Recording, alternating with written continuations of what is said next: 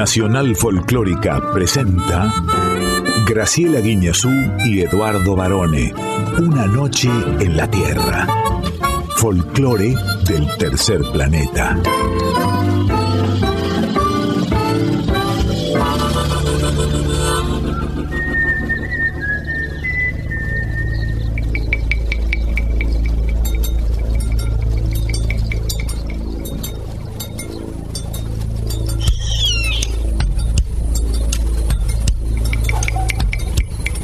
Ya es medianoche.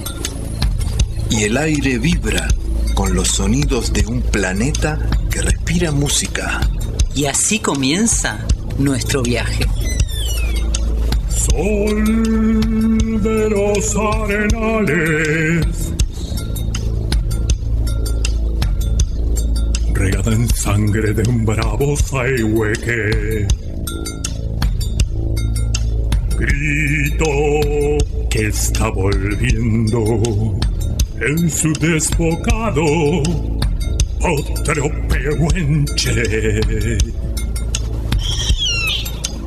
El cielo la honda noche se oye del viento la cenata. Tu voz la luna prende en la negra simba de mi araucana.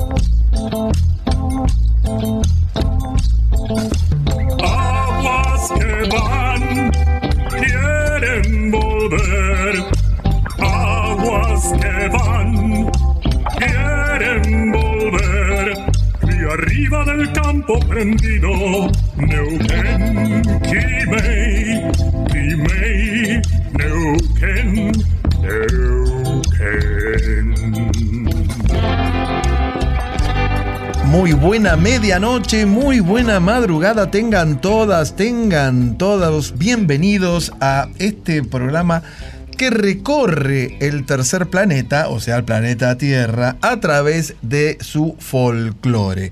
Y a mi lado, como cada madrugada de martes, la distinguida profesora Graciela Inés Guiñazú. Muy buenas madrugadas, profe. Muy buena madrugada, Lick Barone. ¿Cómo andas, Edu? ¿Todo bien? Bien, bien, bien. Qué domingo que hemos tenido, ¿eh? Qué domingo. ¡Qué domingo, por favor! Y no fue un plácido domingo. Era más bien un José Carreras. no, fue un domingo muy movidito. Sí. Pero aquí estamos otra vez para disfrutar a través de la música este recorrido que hacemos en cada viaje de una noche en la Tierra, varones. Así es, y vamos a comenzar saludando a nuestra estimada audiencia, agradeciéndole los mensajes que siempre nos hacen llegar a través de nuestras redes sociales. En el Instagram, arroba una noche en la Tierra FM 98.7. En el Facebook, Una Noche en la Tierra. Vio que dicen que el Facebook es para gente más adulta, para gente más grande de edad porque hubo un momento que cuando comenzó Facebook era más bien para los adolescentes y después se fueron, lo fuimos corriendo a los adolescentes. Todo se va corriendo. Se fueron para Instagram y de ahí se fueron para TikTok. Y también el ex Twitter está pasando por un mal momento. Es decir, que Pobre. ya nos va a sorprender el mundo con otra tecnología nueva que se llamará Ponele Past.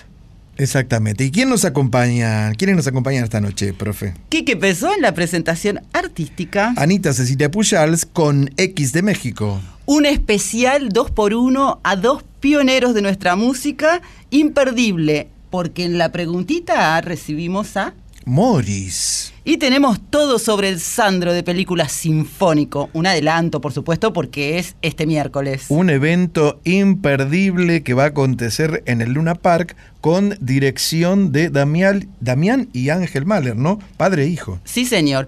En Yo Soy recibimos a Máximo Puyol, Y nuestras columnas exclusivas de cine, Luz Cámara Acción Poemas en la Voz, y por supuesto la canción de nuestra vida. ¿Quién está en los controles? el mago Diego Rosato. rápido como un auto.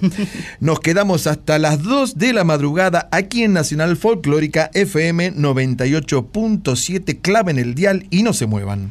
Y como la música hace sonreír al mundo, ya mismo comenzamos nuestro viaje. ¿Cómo? Por este feriado que fue largo, Sí. después del domingo vino el lunes, ya estamos en la madrugada no, no, de espere, espere. Si me va a dar noticias, dígamelo más despacio. Varones, siempre después del domingo Sí. viene el lunes. Oh, mire usted. Y va- este lunes fue feriado Mm. Por, eh, se, se recordó, se recuerda, la batalla de la Vuelta de Obligado fue el Día de la Soberanía Nacional. Exactamente, el 20 de noviembre de 1845 en aguas del río Paraná, sobre su margen derecha, en un recodo donde el cauce se angosta, pega como un giro y ahí es conocido como la Vuelta de Obligado. Hoy en la localidad de Obligado, partido de San Pedro, al norte de la provincia de Buenos Aires, los pagos del Alomir. Y nos lo va a contar y cantar. Sí, también los pagos de, Mónica, de Mónica y. César, que está ahí la campiña. El otro día Sandra Mianovich subió un videíto de un almuerzo de campo con Mónica. Qué linda que está Mónica, hermosa vi, mujer. lo vi. Bueno, nos va a contar y cantar acerca de la vuelta de obligado. Alberto Merlo.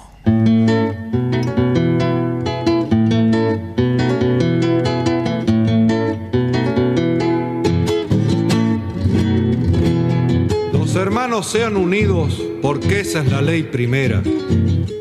Tengan unión verdadera en cualquier tiempo que sea, porque si entre ellos pelean, los devoran los de afuera. 90 buques mercantes, 20 de guerra,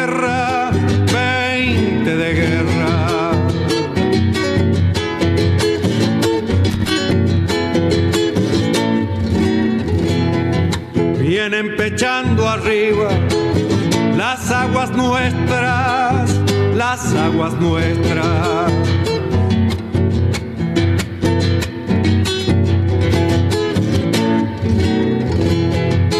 Veinte de guerra vienen con sus banderas, con sus banderas.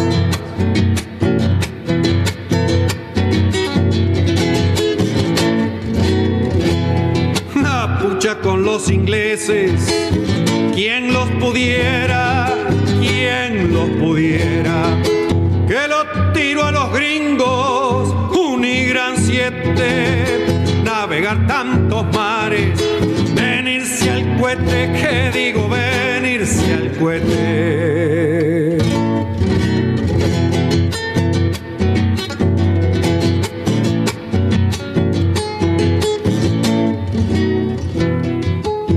Pascual Echagüe, gobernadores, gobernadores.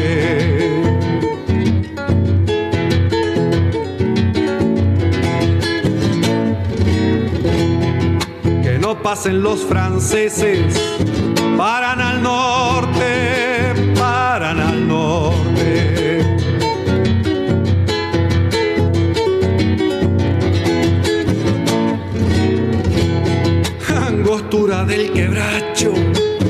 De aquí no pasan, de aquí no pasan.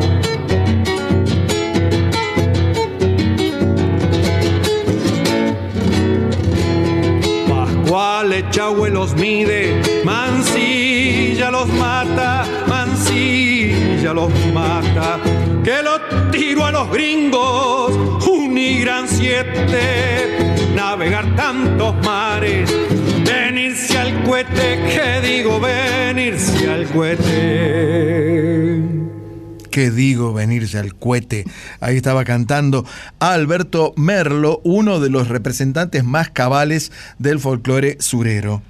Eh, este tema, La Vuelta de Obligado, está incluido en su disco Pico a Pico de 1984, ¿no, profe? Sí, es un disco muy especial y esta canción también lo es porque es compartida la autoría. Por un lado, Alberto Merlo en la música y en eh, la letra, un escritor, periodista, humorista, dibujante, crítico y especialista en vinos y cultura gourmet, como se llama un sibarita, Miguel Brasco, una dupla muy productiva, a la vez llamativa, ¿no? Para mí, Miguel Brasco fue el más encumbrado especialista, sommelier, gourmet, que hubo en nuestro país. Una persona encantadora, por otra parte, y que sabía mucho. Quiero hacer un paréntesis antes de volver a la vuelta de obligado. Hágalo. La otra noche en la Tierra estuvimos hablando de los eh, sibaritas. Sí, varitas. Y, claro, de no, de los baristas.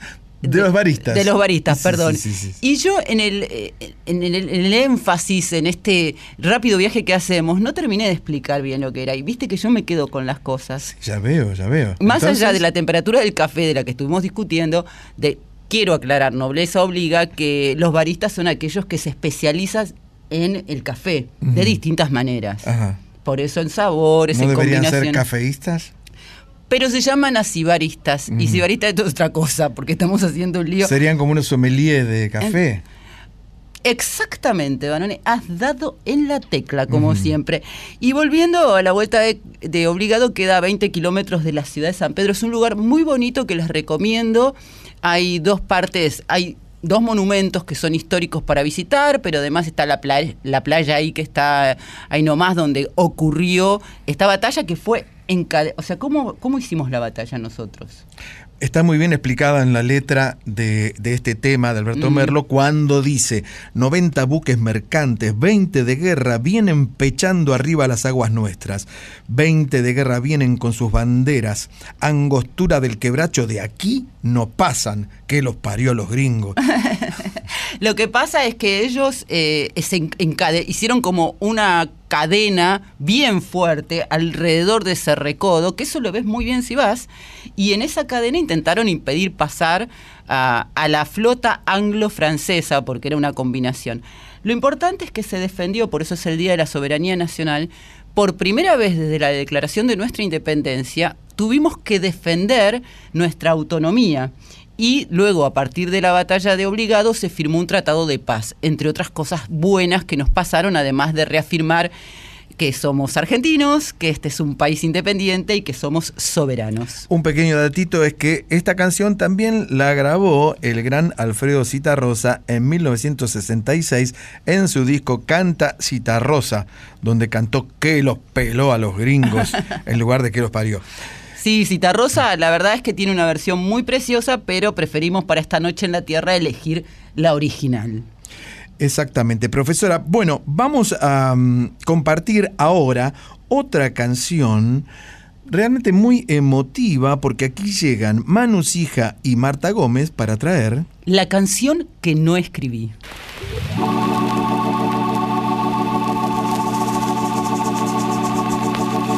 La canción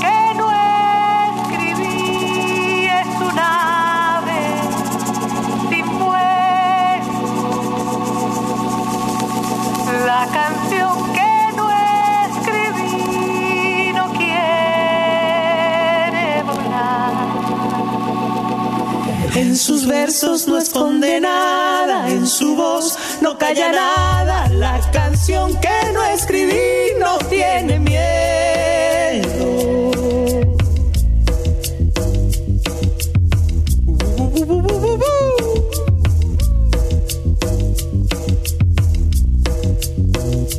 La canción que no escribí no es gran cosa, no lo intenta, pero es libre y es hermosa. La canción que no escribí. La canción que no escribí, nada cambia y poco importa, pero es fuerte y poderosa la canción que no escribí. Y un día se alza a volar, descubre sus alas y se pierde en un mar de notas salam.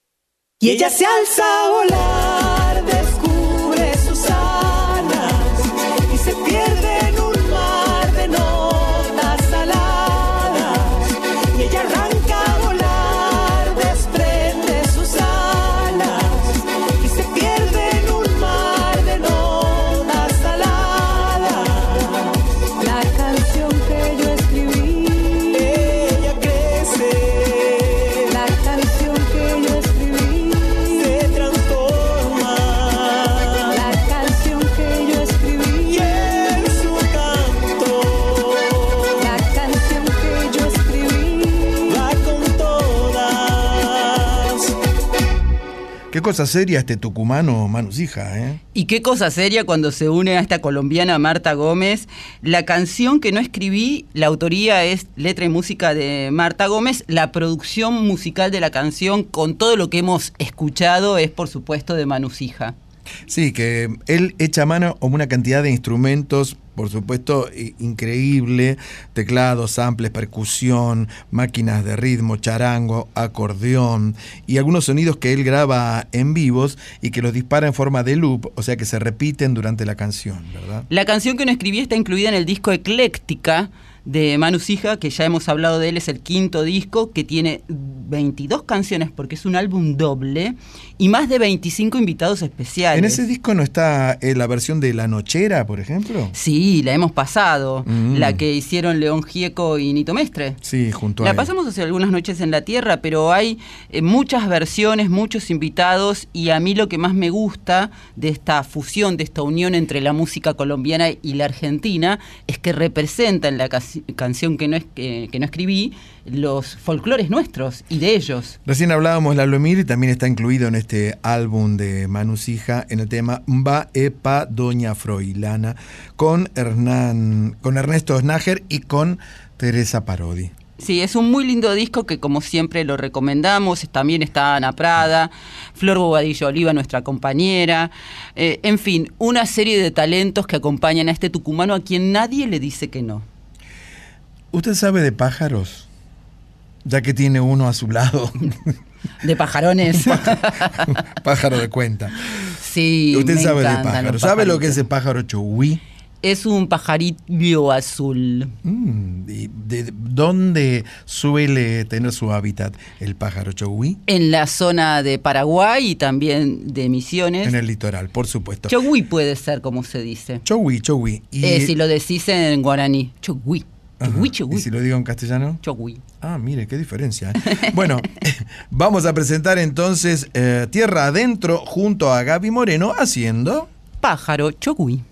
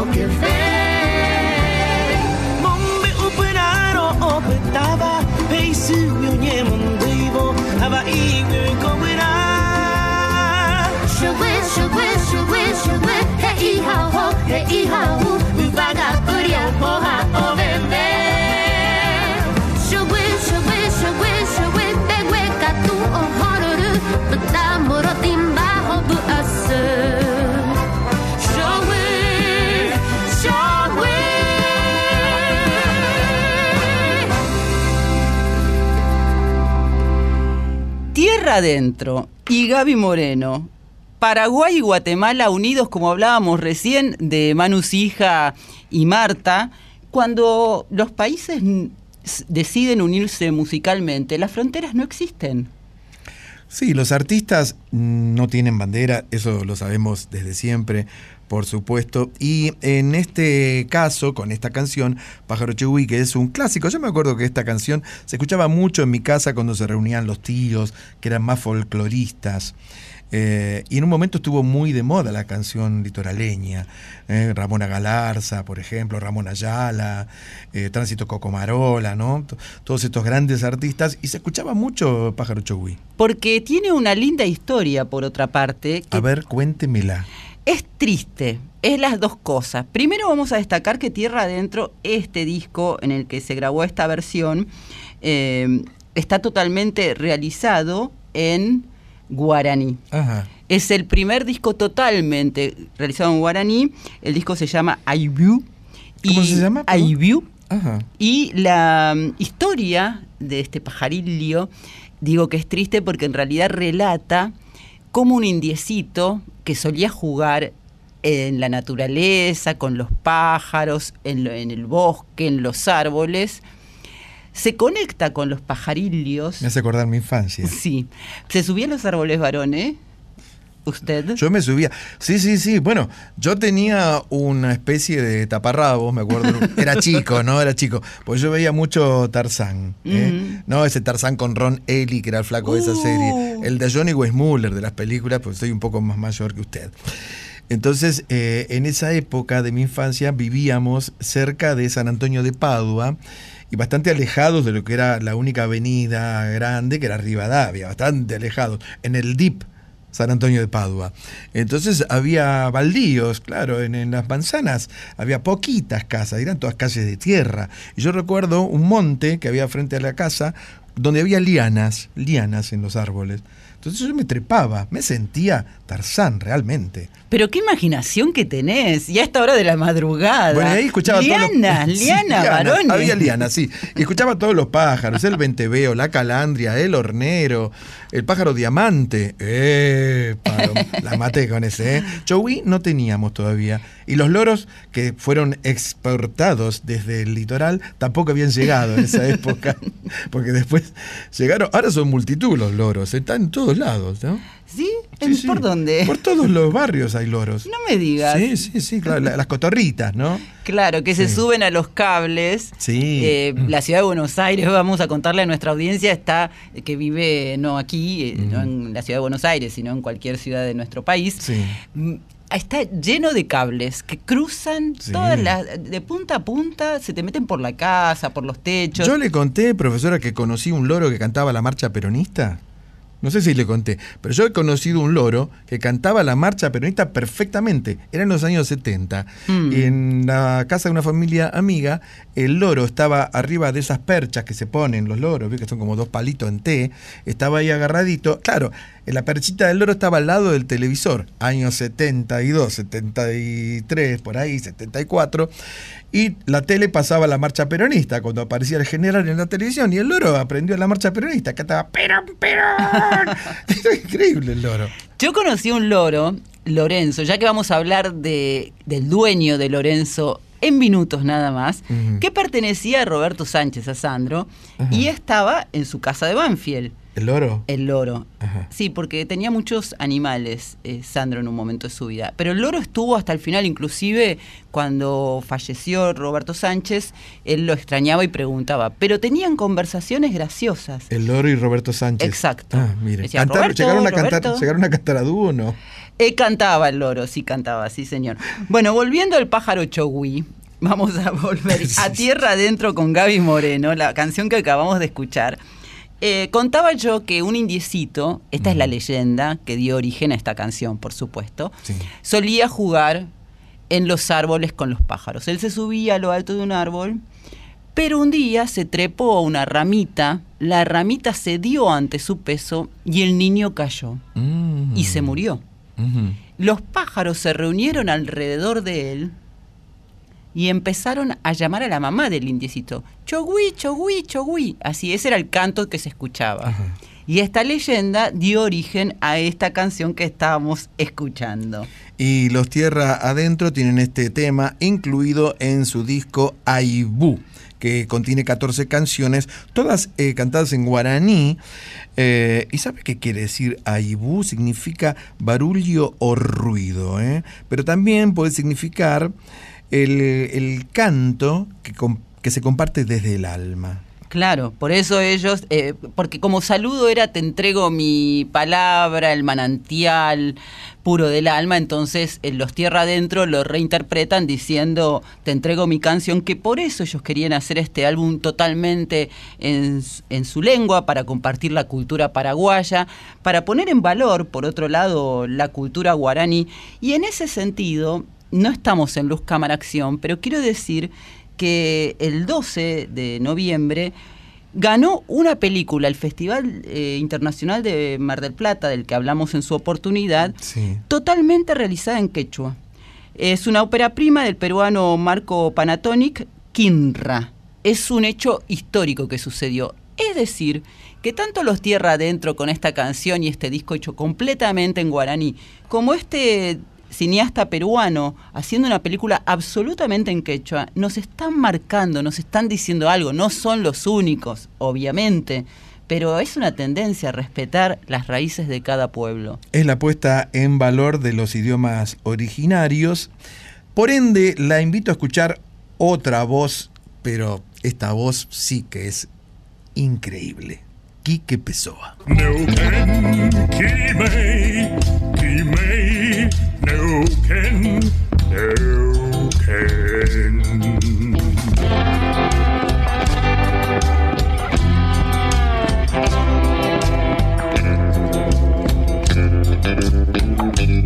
Una noche en la Tierra, folclore del tercer planeta, con Graciela Guineazú y Eduardo Barone.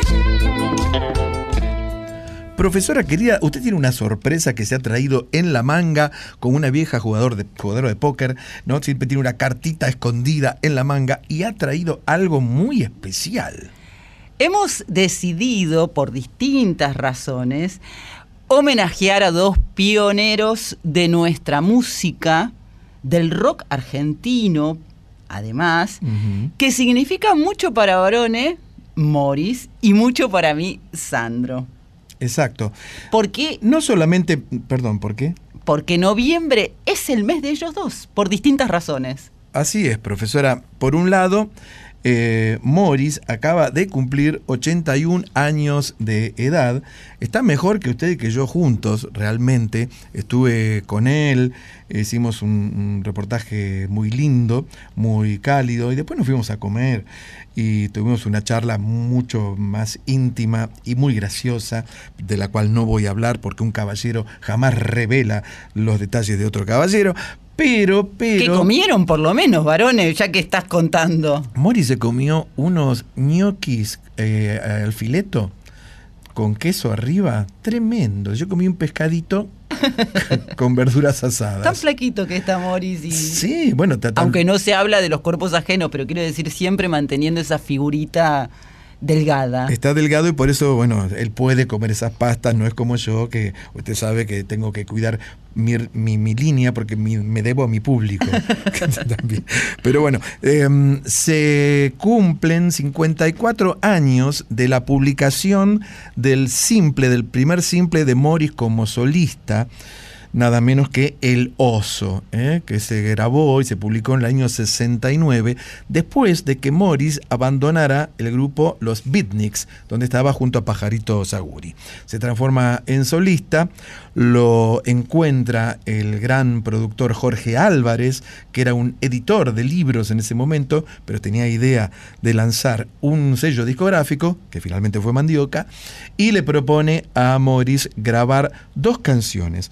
Del lado A estaba El Oso y del lado B Escúchame. Hablando de esto, estuve con su amigo Sergio Ponfil de Sony, que me dijo que Escúchame creían que estaba perdida esa canción y me mandó un mensaje ayer para decirme que la encontraron. Encontraron en el lado B la cinta original, así que la van a publicar otra vez como simple. Eso es una muy buena noticia porque vamos a contar que cuando se hacen las remasterizaciones o, o relanzamientos de, de estos discos que son como joyas de la música y que cumplen aniversario, si vos no contás con el fonograma original, no podés hacer el proceso de remasterización y recuperar esa cinta. Y por otra parte, si no contás con el fonograma original, alguien lo tiene o se perdió simplemente, pero si alguien lo tiene, Sí. te va a tocar la puerta, varones. Y la gente de Sony encargó a, a unos artistas eh, gráficos muy interesantes unos dibujos y armaron un video para el oso. Hay un videoclip que está subido a YouTube. Si usted pone el oso 2023, le aparece un video muy simpático donde está el oso cantando la canción del oso. Eso tiene también que ver con la pasión de, de Morris por el arte gráfico, por dibujar, por hacer collage y, collage y todo eso, ¿no? Usted sí, absolutamente, es verdad lo que dice. Eh, ¿Usted sabe cómo empezó, de dónde salió la idea del oso? No, se la voy a contar después de que escuchemos a Morris contando cómo conoció y por qué su relación con Sandro. ¿Le parece bien? Lo escuchamos. 54 años de este disco, que más que un disco es, eh, yo diría un mojón, un antes y un después en la música popular argentina. Eh, cuando lo grabaste, ¿vos sabías que esto iba a pasar? Sabía que algo iba a pasar. ¿Qué iba a pasar? No sé. Pero tenía la idea que iba a llegar a algún lado. También tenía la idea de Jorge Álvarez, que fue el que propició todo esto. En este disco está tocando Papo, está tocando Javier Martínez, Claudio Gavis, Richard Green, Tim Croato, técnico TNT. Sí, yo tenía la idea que iba, iba a llegar. Si no, no lo hubiera hecho. ¿Y cómo llegaste vos a Jorge Álvarez? Jorge tenía una editorial de libros. Yo estaba tomando un café en un bar ahí en Corrientes y entró Jorge y me dijo, vos sos Morris y te quiero hacer un disco. O sea que fue idea de él. Yo en realidad no estaba muy, muy en carrera de hacer un disco. Yo hacía pequeños shows con mi guitarra eléctrica. Sí, fue idea de él. Él, es un tipo que impulsaba gente, muy impulsor, un impulsor. Eh, tengo entendido que cuando vos estabas por grabar este disco 30 minutos de vida, no tenías una gran guitarra para grabar y que te prestaron una guitarra para, para hacer estas grabaciones. Sí, me la prestó Sandro. Eh, yo tengo una guitarra mala, mala, mala. Y él tiene una guitarra buena, buena, buena. Así que una noche le digo, Sandro, querido, ¿me prestas una guitarra que tengo que grabar un disco? Sí, cómo no.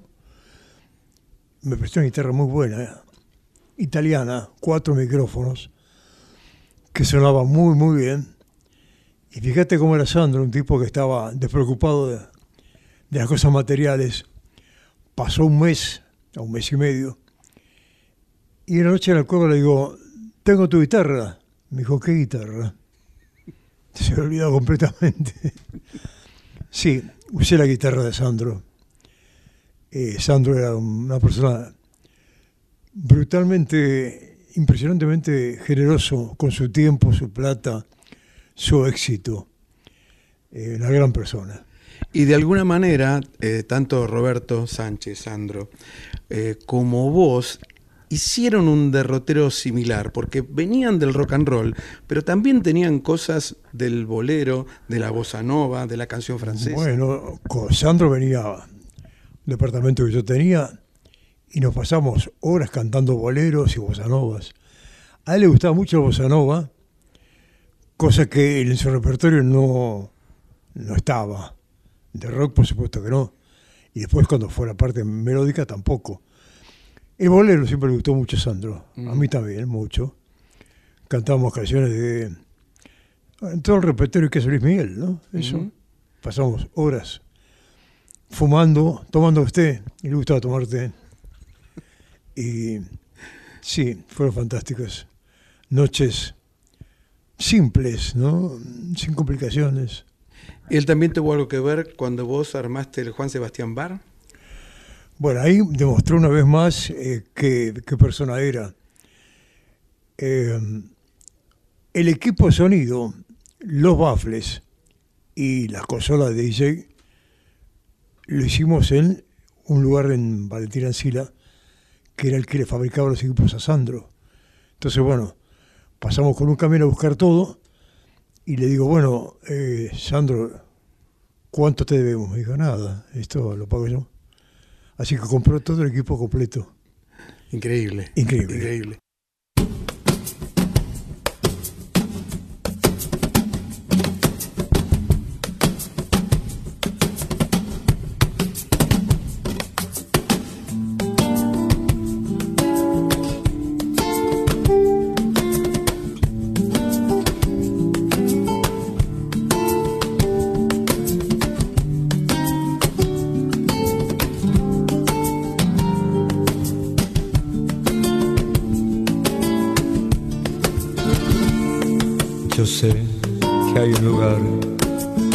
Esta capital. Yo sé que yo lo voy a encontrar. Será de noche en un bar al sur. Pero yo sé que hay un lugar en esta capital. Yo sé que de noche está y sé que su puerta dice café. Golpear si voy esta noche, sé que lo voy a encontrar. Y golpear, golpear, golpear en la puerta de Alcalá golpear, golpear.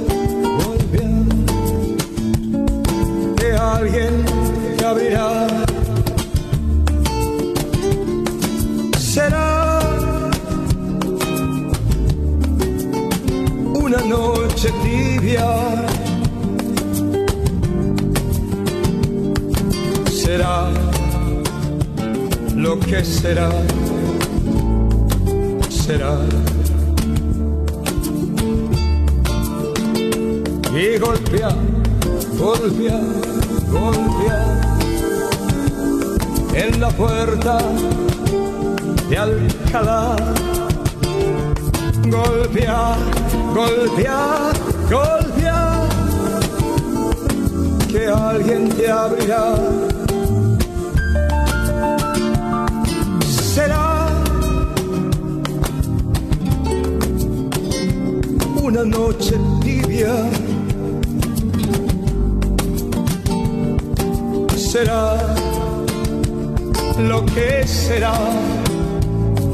será.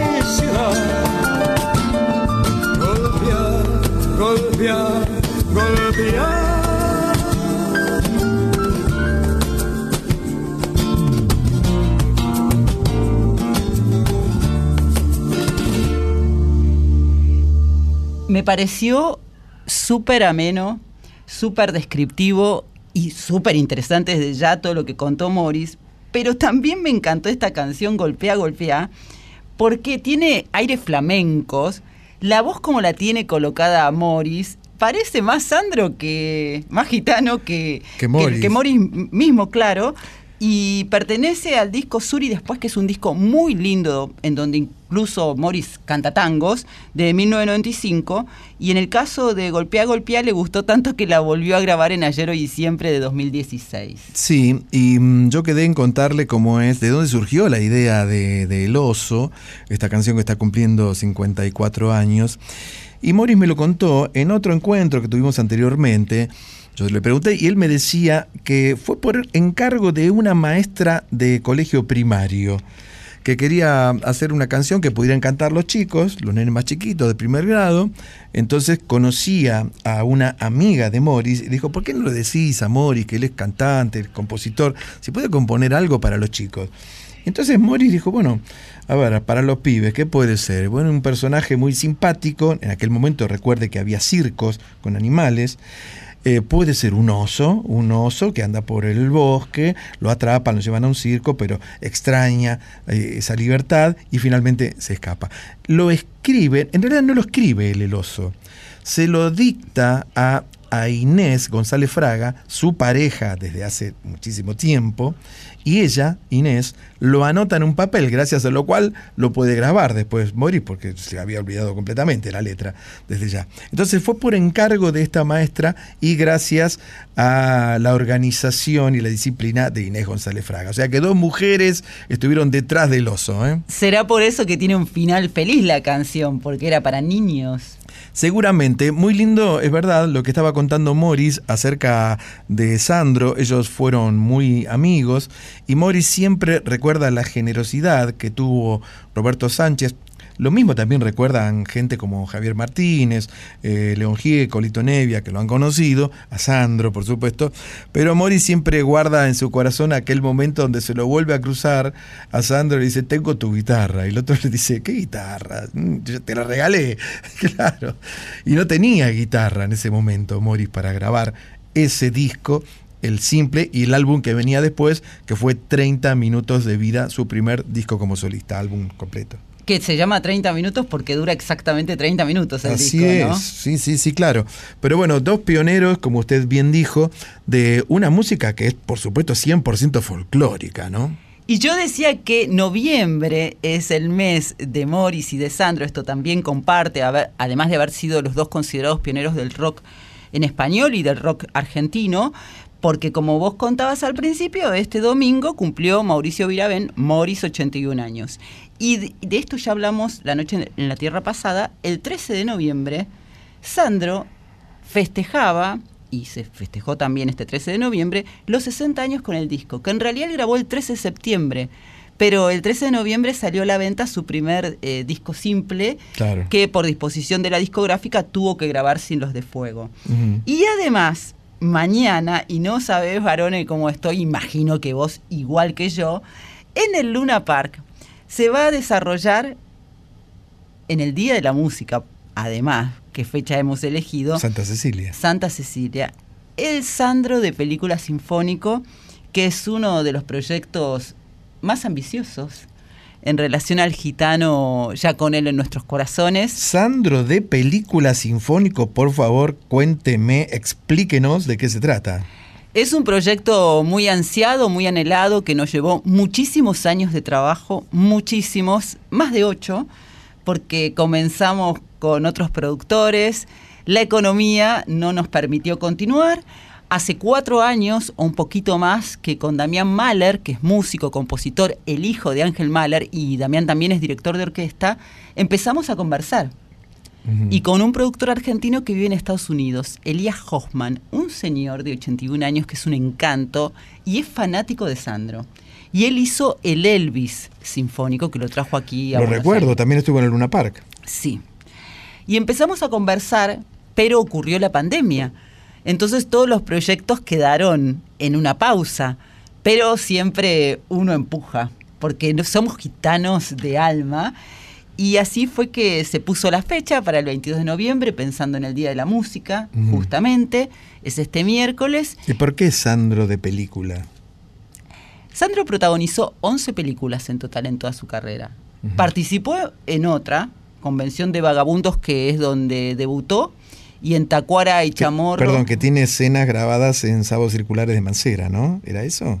Eh, sí, son un Sandro frenético que está, por Mm. ejemplo, eh, la que le da el pie a esas escenas de locura es Graciela Borges haciendo un Ah. comentario como estos locos que Sandro se desparrama por todos lados. es muy moderna esa película, el concepto, porque es todo cámara rápida, la parte de Sandro y otras partes de la película está eh, Ubaldo Martínez, Palito Ortega también que hace como del chico correcto, pero la de Sandro es una participación chiquita. Sí es coprotagonista en Tacuara y Chamorro. Tacuara y Chamorro, Sí. Pichones de Hombre, que ahí hace del gaucho Severino. Me acuerdo. Me acuerdo de una escena que él va a caballo con otro más. Mm. Me acuerdo quién era el compañero. Están como cruzando un riacho a caballo. Sí, él era un gaucho moderno porque tenía, eh, además de las patillas, usaba como camisas vistosas, pero la bombacha de gaucho. Y boina tenía. Mm, Y cuando se filmó la película provocó una, mm, una conmoción donde se rodaba, porque ya era Sandro, ya tenía un nombrecito, todavía Claro. no era Sandro de América. Volviendo a las 11 películas que protagonizó, en una alianza, porque siempre para que los sueños se concreten, no está solo. Por supuesto, siempre es un trabajo en equipo. Siempre es un trabajo en equipo. Nos reunimos con Juan Crespo, que es el distribuidor de todas las películas de Sandro, y allí surgió la idea de combinar no solamente la voz del Sandro con una orquesta sinfónica, que eso ya estaba súper eh, desarrollado, sino además incorporar que fueran las canciones, algunas de las canciones de las 11 películas, pues son más de 80, can- 79 canciones en total, las de todas las películas. Así que va a estar la voz original de Sandro, que se extrae, como explicábamos recién por Morris, eh, del fonograma original. Sí. Sobre esa voz, la Orquesta Sinfónica va a tocar en vivo, 60 músicos en escena, eh, con orquestaciones realizadas por Ángel Mahler y Damián Mahler especialmente para Ujú. estas canciones. A mí me pasa cada vez que lo encuentro a Ángel Mahler, no puedo evitar cantarle. Mahler, uh", y se ríe. Dios, pero me, me sale de adentro. Yo pensé que ibas a decir Rosa Rosa. No. Bueno, eh, se eligieron algunas de las 79 canciones, no te voy a decir cuáles, Mm, pero sí te voy a dar una pista en un ratito. dime. Eh, y además se van a proyectar en pantalla gigante, en HD, las escenas de esas películas. ¿De las 11 películas? ¿P- ¿Puedo nombrar las películas? A ver, Las 11 claro. fueron Quiero llenarme de ti, La vida continúa, Gitano, Muchacho, Muchacho con linda gozán, ¿eh? Muchacho. Siempre te amaré, Embrujo de amor, Destino de un capricho, El deseo de vivir, Operación Rosa Rosa con Luis Tasca. Tú me enloqueces. Eh, tú no, Diego Rosato, no. tú no. Eh, esta es la que dirigió, produjo, guionó y protagonizó con Susana Jiménez. Y ¿eh? esta es la película que miren cuando las cosas deben suceder, que encontramos en un placar oculto que hay en la antesala de la biblioteca de Banfield. Nos subimos a las escaleras, bueno, yo no, sino Pablo, el hijo de Olga, la viuda de Sandro, y la encontramos y se envió a remasterizar a Londres, una película que es muy personal Y finalmente la última película que es Subí que te llevo. Ahí no estaba Darío te estaba. Darío Vítor y Sandro hacía de, de Sandro y de Miguel. Sí, dos papeles. Dos papeles. Eh, Miguel era el hermano serio, Sandro era el cantante, que hay mu- anécdotas muy graciosas allí. Y como decía la voz original de Sandro, 60 músicos en escena, mañana va a ser una gran fiesta gitana en el Luna Park, que es un lugar además decisivo en la carrera de Sandro, porque hay muchos que piensan que solo es en el, el Gran Rex. El Gran Rex es... Bueno, el- porque el Gran Rex quedó como el, el récord de los récords. 42 fueron, ¿no? Seguidos. 40. 40. 40 en la temporada 98-99. Gracias, 35 años de amores y pasiones era el espectáculo. Pero en el Luna Park fue con los de fuego en el 62, lo echaron a monedazo, ya lo contamos esto. Volvió Sí. en el 72 ya como Sandro de América y después festejó los 25 años con la música. En el 88 cantó para Eleonora Casano y Julio Boca El Día que Me Quieras en el 94 y en el 2000 hizo un gran evento al que tuve la suerte de ir. ¿Usted trajo alguna perlita? ¿Trajo algo? Traje una perlita y esta es la pista que les voy a dar de algo de lo que va a ocurrir eh, mañana miércoles en el Luna Park en el Sandro de Película Sinfónico. Sandro, apasionado del tango, vivía en Valentina Alcina, allí se crió y Am- mamó. Amigo de, de este cantante, ¿cómo se llamaba? De tango, el cantor de tango. Alberto Morán. Alberto Morán, claro. Claro, inclusive eh, Sandro cantó Pasional en el 2001 y que recibió un premio importante de Sadaí que le entregó la mujer de Morán y la hija por en reconocimiento a esa amistad y admiración que ellos tenían. Pero no es pasional, sino que es una de las canciones que está en la película Destino de un capricho y se trata del tango Lejana tierra mía. atorrante.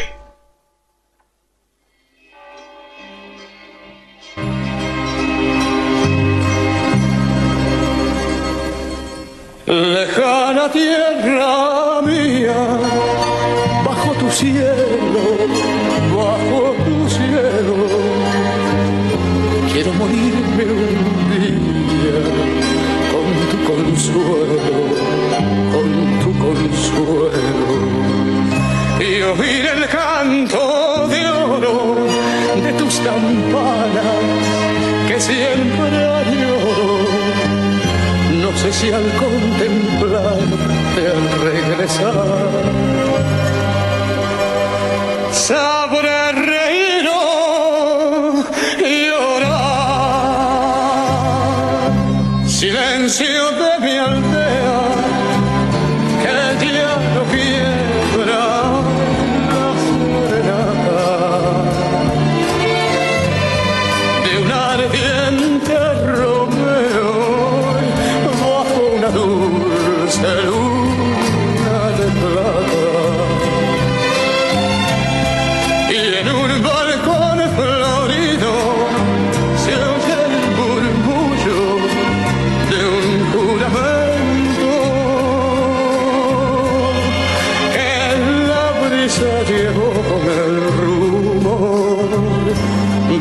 otras cuitas de amor. Siempre está el balcón con su flor y su sol. Tú no estás, faltas tú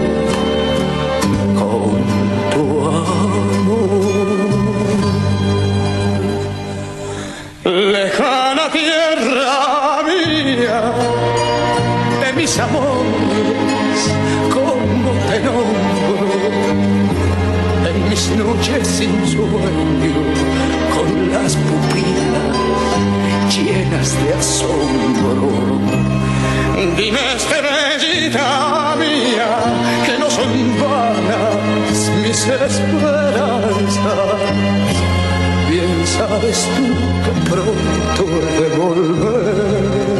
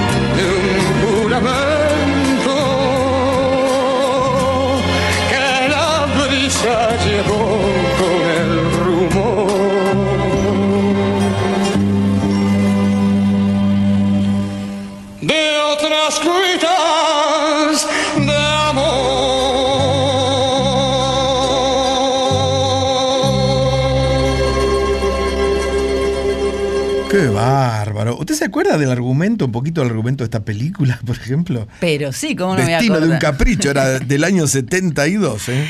Fue estrenada el 31 de agosto del 72. Sandro era Daniel. Hola, soy Daniel. un muchacho estudiante de medicina Hola, soy estudiante de medicina. ¿Cómo estás, Rociela? que había llegado del lugar donde vivía, que no era la ciudad de Buenos Aires, Vengo del lugar de donde vivo, Graciela. Y se alojaba en una pensión Ajá. de estudiantes en donde estaba Mirta Massa, la Miss Argentina, Sí. Cristina Alberó, eh, Alberto Fernández de Rosa. Guillermo Bataglia, que había sido uno de los cinco grandes humor. Pero él no estaba en la pensión de los bueno, estudiantes, pero sino actuaba en que la película. hacía de médico. Y Eva Franco, Sí. que era la abuela de Daniel, es decir, de Sandro, pero Eva Franco no lo sabía. Abuela, ¿qué le pasa? ¿Se siente bien, abuela? Pero no sabía, te digo, lo sabe después. Él lo que tenía que hacer era recomponer la relación familiar que muchos años antes se había mm, cortado cuando la mamá Hmm. de Daniel, o sea, de Sandro, Sí. se había casado con un hombre, el padre de Daniel Sandro, y la abuela. Ah. Eva Franco no había aprobado esa relación. Mm. Y cuando le canta Lejana Tierra Mía, Daniel Sandro ya había conquistado a la abuela, sin decirle que era su abuela, Sí, porque ella no estaba bien de salud. Qué drama. Y él la atendía. claro. Y entonces, Estaba, ella estaba eh, reposando en el lecho. de una mansión. Sí, sí, recuerdo En ese escena. momento ella no se sentía bien. Y él le canta esta serenata, como hizo Gardel en la versión original, que le ca- canta una serenata En también. Tango Bar. Claro. Sí, en la película Bar. Bueno, y tiene como algunas imágenes, algunos planos de Sandro que recrean esa escena, esos planos de mirando y Eva Franco mirando a su nieto. Y así transcurre este hermoso tema que escuchamos, que Bueno, fue entonces, escrito espere, por. Lepera Re- y, la y música sí, de Gardel. Repítame entonces, Sandro de película sinfónica. ¿Cuándo? Mañana, miércoles 22 de noviembre, celebramos el Día de la Música y lo celebramos al gitano en el Estadio Luna Park. Y la próxima noche en la Tierra les contamos todo, todo, todo. E incluso Barone va a ir de gala. Sí, ¿no? La comprometo. A que nos cuente todo lo que pasó. A que vaya de gala. Sí. Hasta las 2 en la folclórica.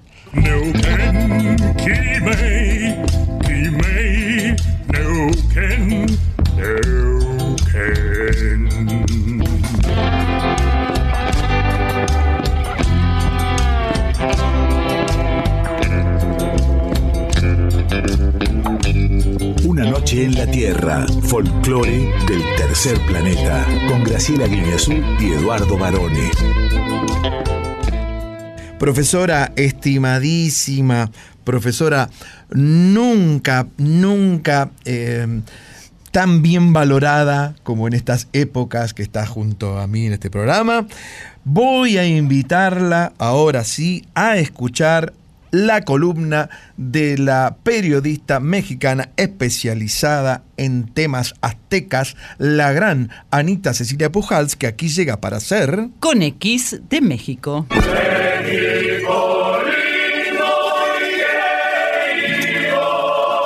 Hola, hola, ¿cómo están los amigos de Una Noche en la Tierra en este día feriado, noche feriada? Bueno, estamos terminando el feriado, 20 de noviembre, y es justamente un día en el que coincidimos en feriados, más allá del 31, primero de enero y estos feriados eh, en común con prácticamente todos los países del mundo, pero el 20 de noviembre, Día de la Soberanía en Argentina, en México conmemoramos un aniversario más del inicio de la Revolución Mexicana, que en este caso sería el 113 aniversario.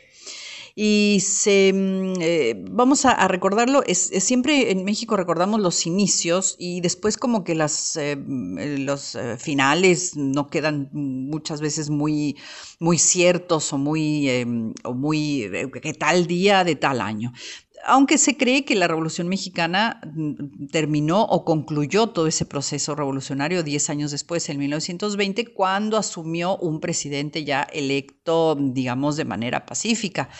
Hay que acordarnos que la Revolución Mexicana justamente eh, surge después de 30 años de un solo gobernante en el poder, que fue don Porfirio Díaz, que si bien su gobierno se fue justamente durante el gobierno de Porfirio Díaz es que la cultura mexicana se afrancesó, porque Porfirio Díaz quería ser quería hacer de México una sucursal de Europa, entonces, eh, bueno, había como todo un esplendor en lo que fue la arquitectura, la cocina, los modales, en fin, pero el costo social obviamente fue muy alto. Entonces, eh, hubo todo un levantamiento en todo el país con facciones en el norte y en el sur que, decidieron terminar, digamos, con esta, con esta, esta situación que tenía a los pobres muy pobres y a los ricos muy ricos.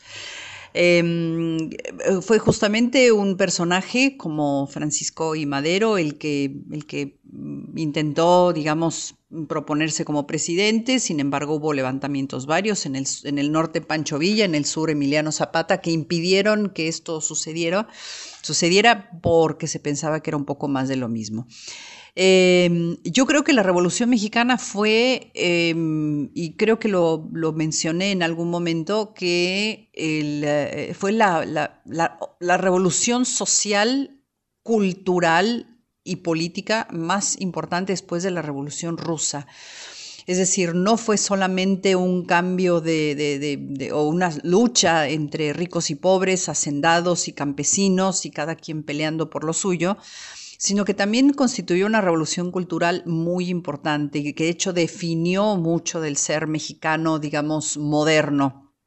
Hablo del arte, hablo de la música, hablo de la cocina, hablo de la forma de pensar de los mexicanos, en cómo los mexicanos del norte se definieron con respecto a los del sur.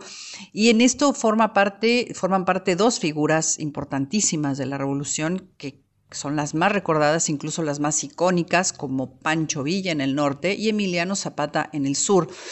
Emiliano Zapata, creador de esa famosa frase, la tierra es de quien la trabaja, era un eh, iletrado, un señor de un carácter muy fuerte que sabía manejar a la gente, que sabía, era magnético, era mm, eh, muy carismático. Entonces se volvió un, un ídolo popular de hecho, yo lo, comparo bastante con el Che Guevara, ¿no? Que, la, iconografía de la Revolución Mexicana es Emiliano Zapata y que perduró, digamos, eh, como, como abanderado de las causas de los campesinos, de las causas eh, por la lucha de lo que uno debe defender. Eh, no así Pancho Villa, que tenía bastante mala fama, pero bueno, hizo lo suyo desde luego Pancho Villa. Así que, mm, bueno, hay que, hay que acordarse de él, eh, se le emboscó, se le mató, muy, eh, bastante parecido al Che Guevara. Eh, con lo cual, obviamente, pues ahí nació la leyenda, ¿no? Entonces es importante para nosotros el día, después del día de nuestra independencia, el día de la Revolución Mexicana es muy importante. Así que mm, yo hoy quería compartir, obviamente hay muchísimos corridos, parte de la revolución cultural de la Revolución Mexicana fue el, eh, el el que nacieron los corridos, los corridos, estos especie de cantares de gesta que iban contando las historias de los héroes, de las personas, de los caballos, de las locomotoras, de las batallas que se libraban en la revolución y quedó el corrido para quedar, llegó para quedarse, digamos, la evolución ha ido desde los narcocorridos hasta los corridos norteños, hasta los corridos, hay un corrido de la muerte de, un candidato presidencial y hoy están los corridos tumbados de la mano de Peso Pluma y Natanael Cano que son una reversión de los corridos, estos ya más, eh, más subidos de tono, más, más románticos, qué sé yo, pero el corrido, corrido es el corrido. Y mm, elegí un corrido del general Zapata, cantado por Antonio Aguilar, que Antonio Aguilar es un cantante vernáculo muy importante y muy respetado. Y como siempre, bueno, es un corrido como la gente, como digo yo. Em, tierra y libertad es lo que decía Emiliano Zapata y mm, bueno, pues ese carisma lo dejó plasmado en muchísimos corridos. Este se llama Corrido del General Zapata de Antonio Aguilar. Nos escuchamos la próxima semana. Bye bye.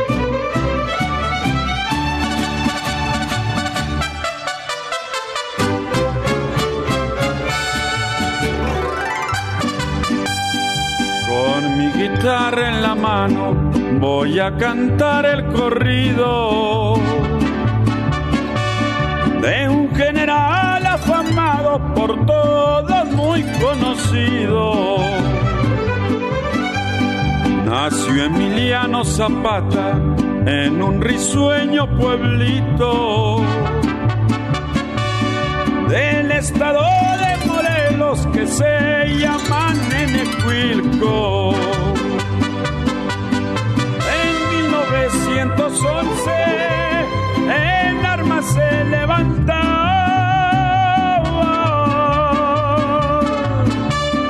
Ahí en la Sierra Zuliana, don Emiliano Zapata.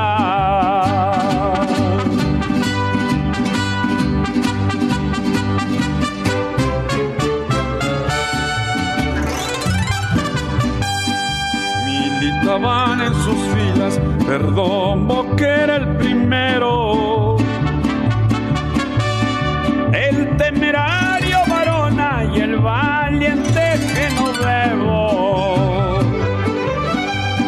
Detrás de los tecorrales, con su gente bien armada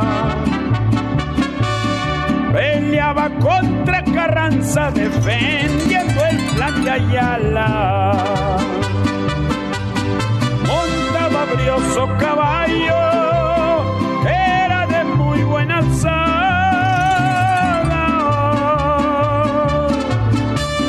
Un cuaco lobo gateado con herraduras de plata.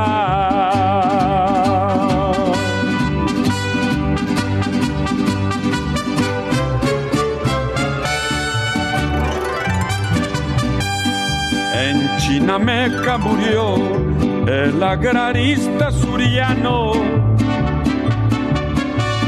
por la villana traición del carrancista Guajardo. Ya con esta me despido, ya me voy por el sendero. Aquí se acaba el corrido del valiente guerrillero.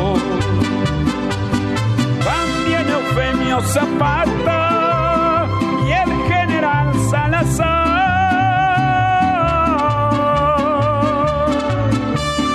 Los dos hermanos Arenas y don Jesús Capistrán.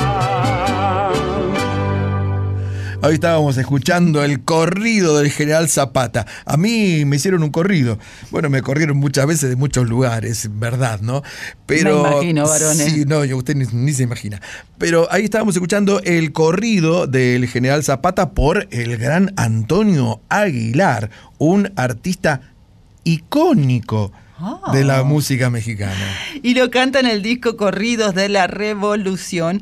Lo que está bueno de este corrido del general Zapata, que fue escrito por el compositor y político Jesús Díaz Bustamante, que un, un hombre que entró en la historia de su ciudad, Morelos, a partir de, de esta, de esta y otras canciones históricas, donde relataba lo que sucedió a lo largo de los años en México. Y qué bien que te cuenta la historia de, de la revolución este corrido y de lo que le pasó a Zapata. Sí, por supuesto, porque los corridos en verdad eh, fueron creados como una especie de canción juglaresca en el sentido de que funcionaban como si fuera un noticiero Mm. cantado, ¿no? Iban contando lo que sucedía en determinados pueblos, en las ciudades, o las batallas que sucedían, o los amores imposibles, por ejemplo, ¿no?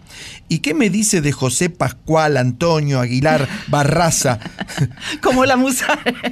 Escúcheme, cuando cu- era Antonio Aguilar, ¿no? Cuando, cuando lo presentaban Antonio Aguilar, decían, aquí llega José, Pascual, Antonio Aguilar Barraza, ya el público se había ido a dormir, porque no terminaba nunca. El charro de México, El para resumir. Charro de México, sí. Tiene una curiosidad o casualidad o causalidad, si es que no crees en las casualidades como yo, es que él no solamente cantó el corrido de Zapata, sino que hizo de Zapata en la película sobre Zapata. ¿De Zapata?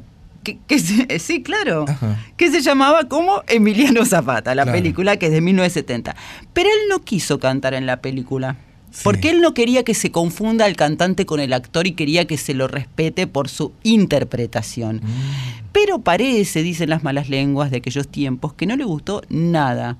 Nada, nada la película. Si bien fue una de las primeras películas, o quizás de, por la factura, por la producción, no es la primera, pero sí por la por la producción, una de las películas eh, mexicanas de este tipo más, eh, más importantes, ¿no? De, de tipo histórico. ¿Se acuerda de Zapata, pero de nuestro Zapata? ¿De Rodolfo? Rodolfo Zapata. ¿No vas a trabajar? Claro, no vas a trabajar. Me acordé de Rodolfo Zapata. Y nosotros los lunes, que justo llegamos a la medianoche, cuando ya es martes, eh, empieza no la vamos a trabajar. lunes es día de trabajo. Yo lo conocía a Zapata, porque venía mucho a Crónica a TV, no a ¿Ve- Emiliana. ¿Ve por qué tiene que estar en este programa usted, profesora?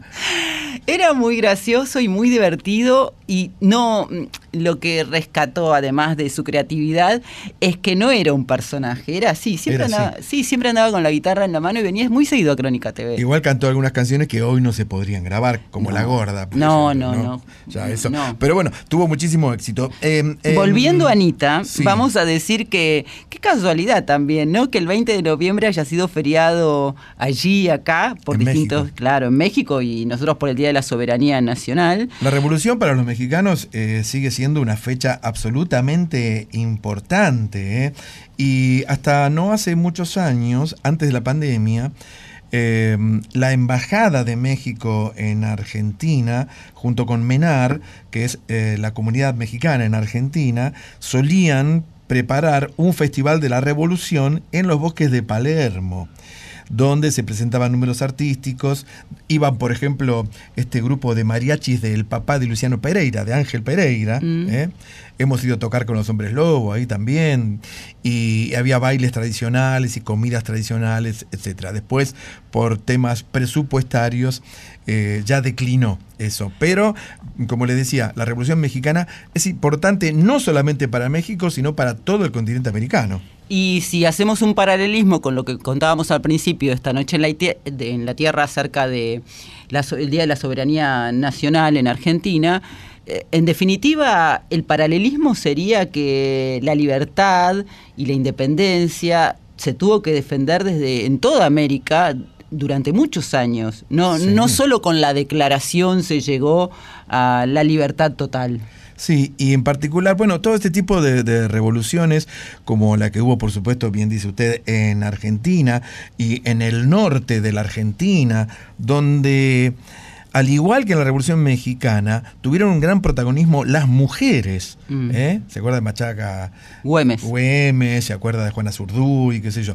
Y eh, hay muchas fotos de la Revolución Mexicana con grupos de mujeres armadas, con las bandoleras eh, en el pecho llenas de balas, los fusiles al hombro, e incluso niños que iban armados. Todo el mundo iba a luchar por la independencia, por supuesto. Eso está muy reflejado en el arte callejero de México, estas imágenes que vos estás relatando, que Ana Cecilia más de una vez nos ha enviado fotos cuando viaja a visitar a su familia de lo que significa la revolución en el arte callejero todavía hoy vigente. Sí, eh, para mí, que, soy un amante de, de la música de México, la Revolución Mexicana guarda un especial recuerdo en, en mi corazón porque habla, como le acabo de decir, acerca de un pueblo con muchísimo coraje que supo defender y sigue defendiendo su libertad.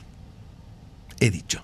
Muy bien, varones. Vamos a nuestra sección ahora de cine, si te parece, Luz. Y mire qué traje, espere, espere, espere, qué luz, póngame luz, mire qué traje. ¿Los pochoclos? Sí, pero mire qué balde que he traído, ¿eh? Cuidalos porque viste que yo soy tiradora de pochoclos. ¿Usted va a comer chipá también? No. No, no. Porque veo que venden también chipá. Ambas cosas no. No, porque ese, ese olor a chipá y a pizza, que come pizza en el cine. ¿Cómo van a comer pizza en el cine? Cine es para pochoclo, porque aquí llega... Luz. Cámara. Acción.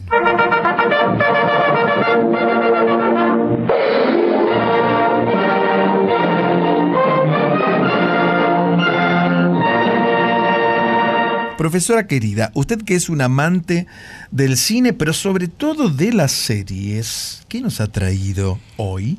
Soy amante del cine y de las series, sobre todo argentinas, vamos a aclararlo. Una gran serie argentina, un policial con todas las letras. P-O-L-I-C-I-A-L. sí, policial. señor. Tiene además suspenso, Sí. mucho suspenso, drama, poco humor, pero si lo tiene es más bien irónico. Estamos hablando del Jardín de Bronce, Sí. que en realidad tiene tres temporadas y como las grandes series que se hacen con tiempo, no es que hicieron las tres temporadas seguidas. Mm, Empezaron con la las tres tienen ocho capítulos, ¿no? Sí. La primera se estrenó hace muchísimos años, ya en el 17. La segunda temporada en el 19 y la tercera este año. El Jardín de Bronce está protagonizada por Joaquín Furriel. Sí. Siempre le está en las tres temporadas. Luis Luque está en la primera y la segunda. Extraordinario Luis Luque. Bueno, es un gran actor. Es quien aporta la parte irónica que yo te decía, ese humor ácido y humor negro. Julieta Silverberg, que está muy bien también en las dos primeras temporadas. ¿Me la ubica Julieta Silverberg? Porque yo, usted nombró antes a Eva Franco, Olinda Bozán, yo soy de aquella época.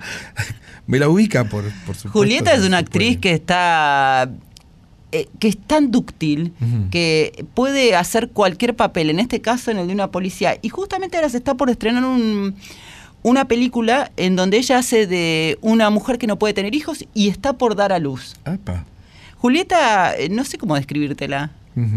Es una actriz todoterreno. Es una actriz todoterreno.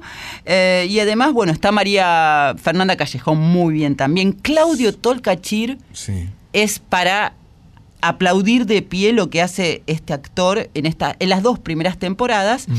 Y las actuaciones especiales de Norma Leandro, Mario Pasic, Rodolfo Rani, Rita Cortés, Víctor Bo hace una pa- participación especial que tenés que estar atento para saber qué es él.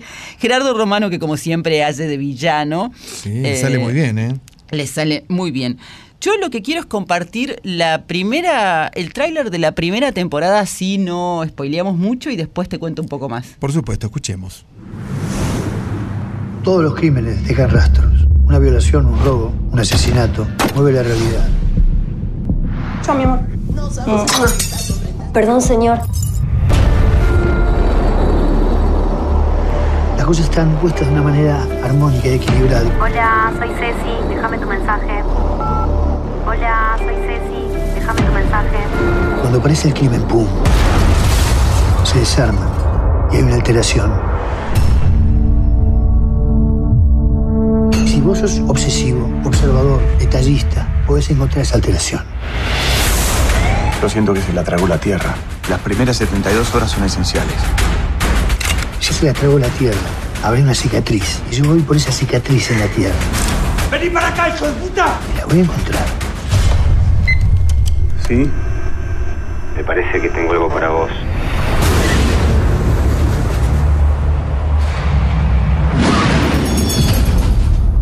Pasa de todo ahí, ¿eh? Pasa de todo. Esto es el comienzo de por qué después sucede lo que sucede. En la tercera temporada, que yo decía que se, eh, se estrenó este año, eh, se incorporaron Juan Leirado, Jazmín Stewart, Alejandro Aguada, que un poco hace el papel que Me hacía Luis Luque. Alejandro Aguada, otro gran actor. Recupera ese papel Luis eh, Siembrowski, que siempre hace de villano, Sí. pero acá no hace tan de villano, es un, es un policía raro. Y mm, también participaciones especiales de Norman Brisky Upa. y de Pepe Soriano. Muy bien. Yo digo que es una serie que hay que ver. A mí personalmente me gustó más la primera temporada que la tercera. Perdón, a Norman Brisky lo han rescatado últimamente, ¿no? Porque no estaba tan presente en películas y en series. Y es uno de los mejores actores argentinos. Gran papel hace. Gran pa- y, perdón, me olvidé de una de la, de la principal de esta historia, que es Maite Lanata, ¿Mm? Que también es una actriz muy joven, Mm. pero que tiene una capacidad física de, de como de ella eh, poder mostrar a través del cuerpo lo que le sucede al personaje de esta trama que comienza cuando la hija de Joaquín Furriel es secuestrada a los cuatro años y la encuentra diez años después. Es todo lo que voy a decir. Y también hay un trabajo póstumo de Pepe Soriano, ¿puede ser? Claro, te lo... Ah, es póstumo, digamos, fue lo último que él hizo. Eh, fue lo último que él hizo, Claro. porque en, en la tercera temporada está, ¿eh? Es un papel breve, si querés, pero muy bueno. Que a lo largo de los ocho capítulos vos querés saber quién es realmente. Es todo lo que te voy a decir, varones. Y ahora te propongo a ir a la canción de nuestra vida, Perfecto. que elegimos para hoy. Sí. Bueno, me tocó a mí porque, varones, eh, me cedió el lugar y yo amo esta canción. Es una creación de Atahualpa Yupanqui que para mí lo dice todo. Epa. Vamos entonces a la canción de nuestra vida. Hubo un tiempo en el que todo nos nombraba. Yo soñaba con canciones inmortales. Escribo junto a ti la canción de nuestra vida. Escribo junto a ti la canción de nuestra vida. Bueno, entonces, ¿qué nos ha traído, eh, profe querida? Un clásico, ¿no? Un En las arenas bailan los remolinos. Epa. El sol juega en el brillo del pedregal. Esta letra de, del arriero, para mí, es el mejor ejemplo de cómo condensar una película en una canción de dos minutos y monedas, tres minutos dura, tres minutos veintiséis exactamente, ¿no?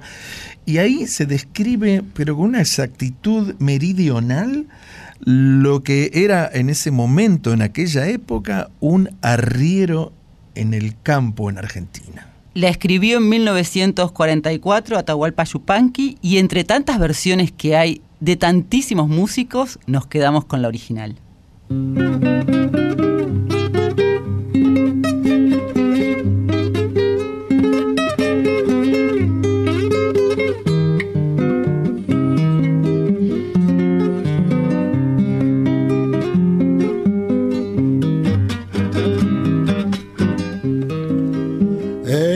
Las arenas bailan los remolinos. El sol juega en el brillo del pedregal. Y prendido a la magia de los caminos, el arriero va, el arriero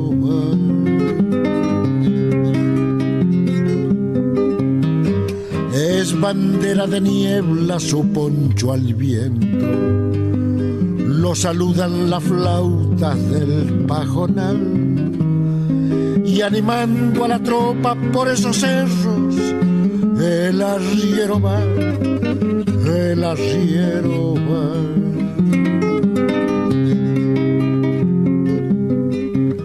Las penas y las vaquitas se van por la misma senda. Las penas y las vaquitas se van por la misma senda. Las penas son de nosotros, las vaquitas son ajenas. Las penas son de nosotros, las vaquitas son ajenas.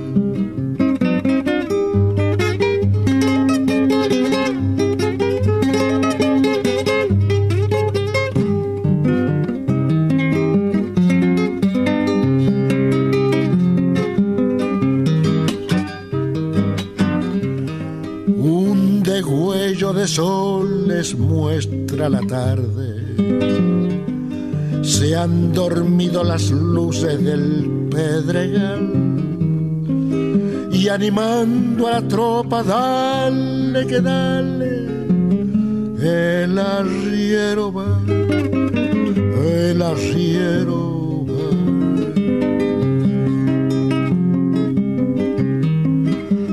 Amalaya la noche traiga recuerdo que hagan menos pesada la soledad.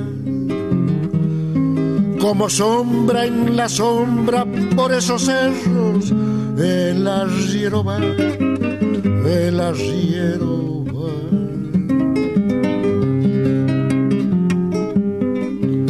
Las penas y las vaquitas se van por la misma senda. Las penas y las vaquitas se van por la misma senda. Las penas son de nosotros, las vaquitas son ajenas. Las penas son de nosotros, las vaquitas son ajenas. Y prendido a la magia de los caminos, el arriero va, el arriero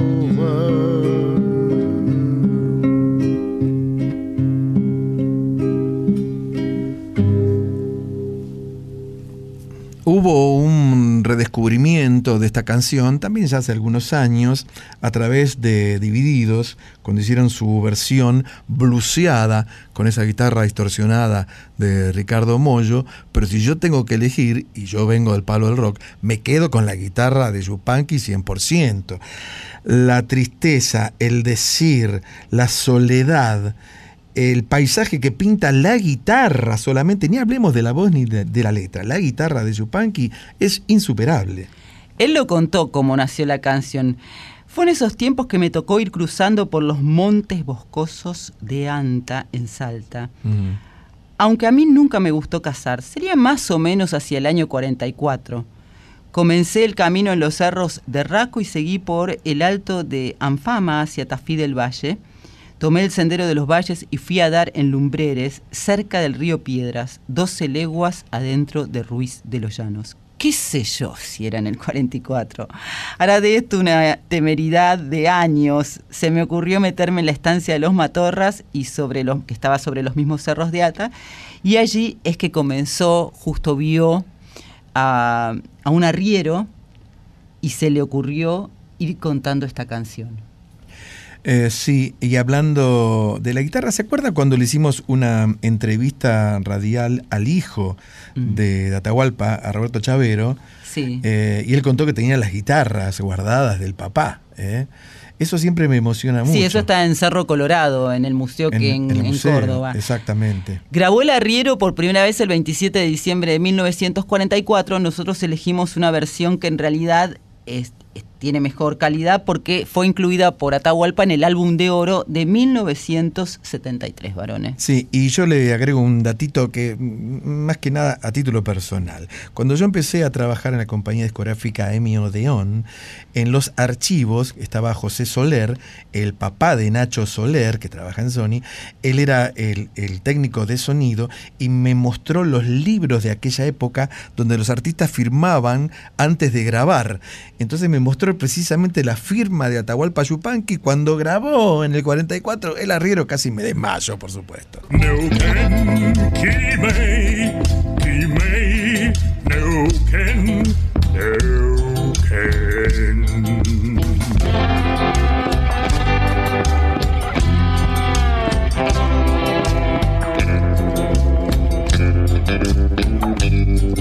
Noche en la Tierra, folclore del tercer planeta, con Graciela Guineazú y Eduardo Barone. Profe, querida profe, estimada, profe imprescindible, llega aquí Yo Soy, la columna donde presentamos a los artistas emergentes de nuestro país. Yo soy.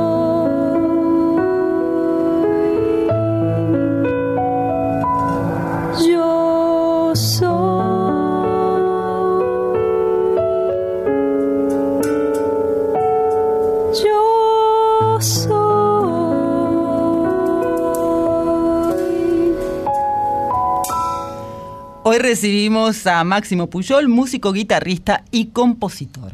Hola Graciela, hola Eduardo, soy Máximo Pujol, guitarrista, compositor argentino, integrante del Máximo Pujol Trío, que este próximo jueves 23 de noviembre a las 21 horas se va a presentar en la confitería Las Violetas, en el marco del ciclo Jueves Musicales de las Violetas, un hermoso y prestigioso ciclo que dirige y programa y coordina Patricia Corradini. Todos los meses, los días jueves, hay un artista diferente, una propuesta diferente, en un marco tan maravilloso, tan hermoso como es esa confitería tradicional de Buenos Aires, que por si acaso les cuento, queda en la esquina de Rivadavia y Medrano del barrio porteño de Almagro.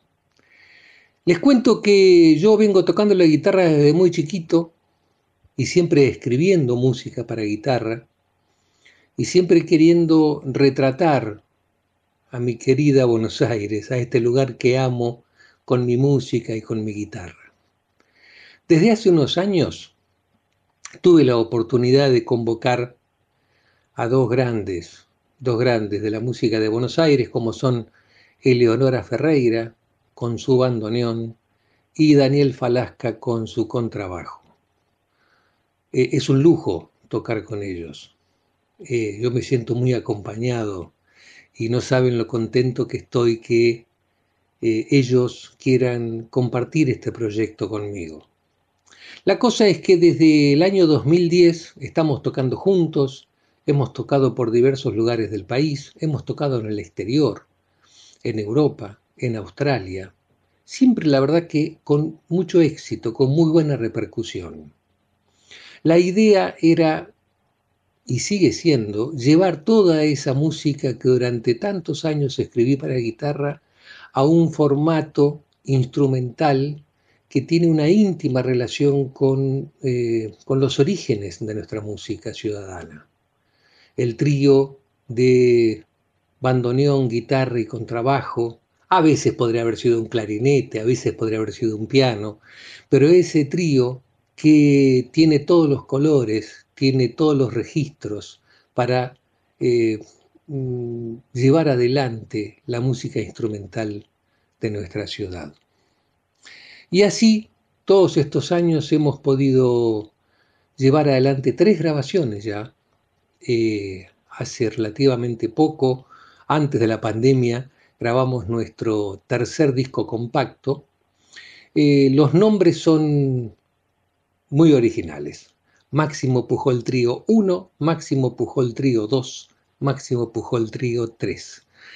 Todos, eh, el repertorio de los, de los tres trabajos son mi propia obra, en algunos casos originalmente escrita para, para, guitarra, para dos guitarras, para flauta y guitarra, en fin, para distintas formaciones, y que pude llevar a este, a este formato instrumental buscando llegar a, otros públicos, a un público tanguero, a un público internacional, a ese melómano que está detrás de la música de, de Buenos Aires. Y, y, les decía, vamos a estar entonces en, eh, en la Confitería Las Violetas el jueves 23 de noviembre a las 21 horas. Les quiero dejar un teléfono para reservar. El teléfono es 4958-7387 o un celular que es 15 4958-7387. No se cobra derecho de show eh, sí se pide una mínima consumición al estar sentado en una mesa de la confitería. Eh, les quiero dejar a manera de, muestra una de las piezas que, que vamos a tocar el jueves 23. Se llama Tangazo a medianoche. Eh, es una de las piezas artesanales, una pieza muy artesanal eh, que tiene que ver con ese, con ese ambiente, con ese ámbito, con esa energía que tiene nuestra ciudad a medianoche. Con ustedes entonces, Tangazo a medianoche, eh, muchas gracias, los espero a todos y a todas y les dejo un fuerte abrazo.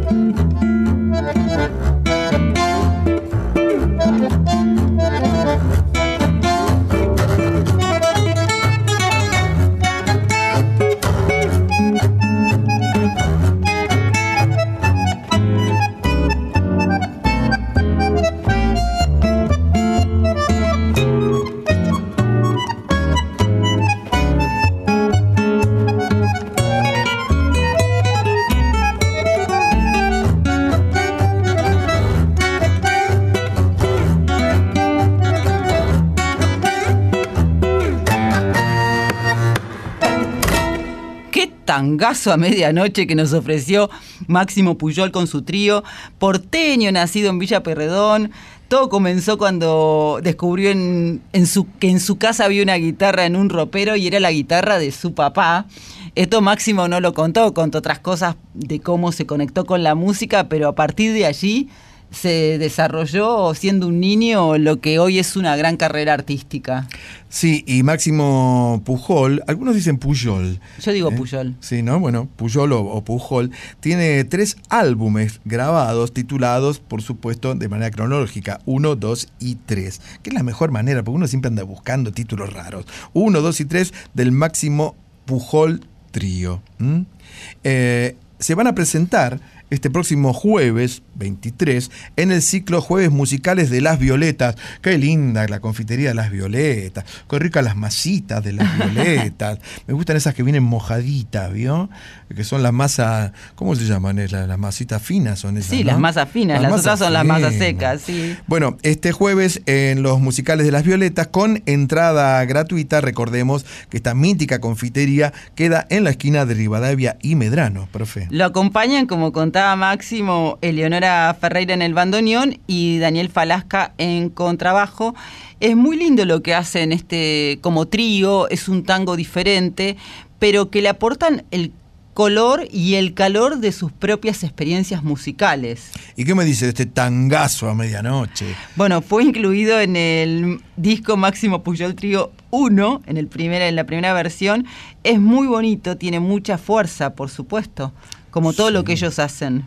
Un verdadero poema, profesora. Gracias Máximo por venir a Yo Soy.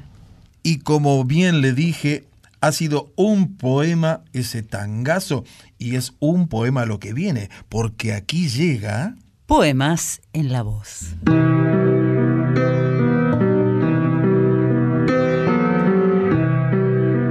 Hoy, Los Nadies, de Eduardo Galeano.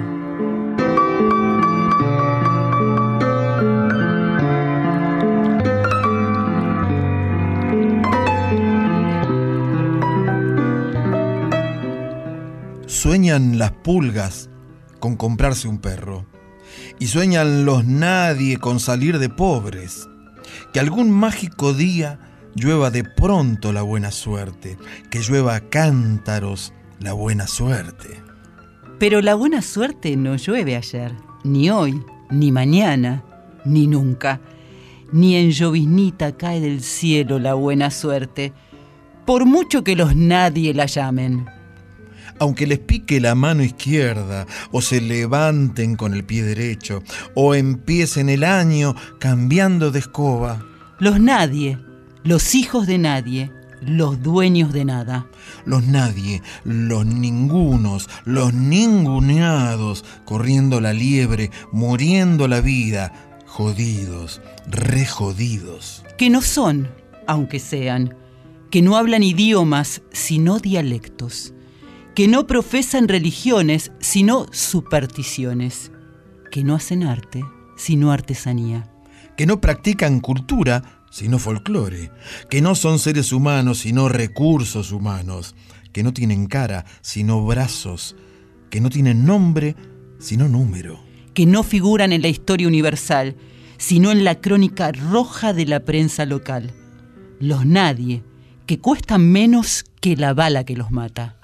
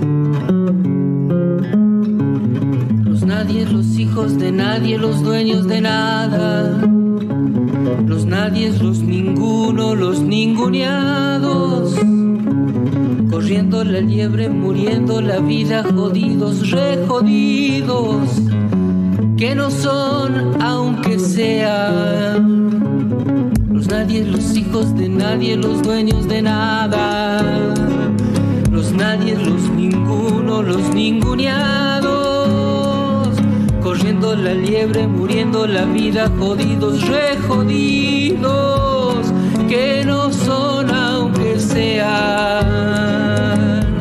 que no hablan idiomas sino dialectos que no profesan religiones, sino supersticiones, que no hacen arte, sino artesanía. Los nadie, los hijos de nadie, los dueños de nada. Nadie, los hijos de nadie, los dueños de nada. Que no practican cultura, sino folclore. Que no son seres humanos, sino recursos humanos que no tienen cara, sino brazos,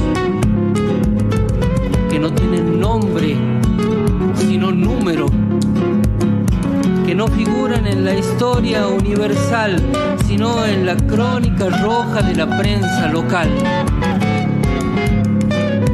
Los nadie, los hijos de nadie, los dueños de nada, los nadie, los ninguno, los ninguneados corriendo la liebre, muriendo la vida, jodidos, re jodidos, que no son aunque sean, que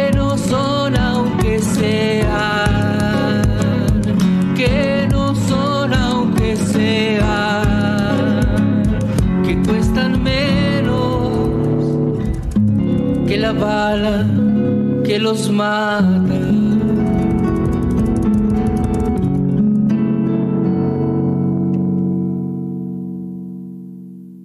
Qué poema conmovedor el de Eduardo Galeano, ¿no, profe? Los nadies lo dice todo, con las palabras justas como solía y suele escribir, porque a mí me gusta hablar de los grandes artistas y escritores siempre en presente, Eduardo Germán Mati, María Uges Galeano. Mira todos los nombres que tenía Eduardo Galeano, este uruguayo que nació en Montevideo y que ha hecho de la escritura a su oficio y también ha hecho de la escritura una forma de comunicarle al mundo lo que sucede de este lado del mundo. Uh -huh. eh, una de las grandes obras de Eduardo Galeano, Las venas abiertas de América Latina, por Yo ejemplo. tenía, teníamos ese libro en casa, recuerdo perfectamente, un libro muy gordo, muy grande.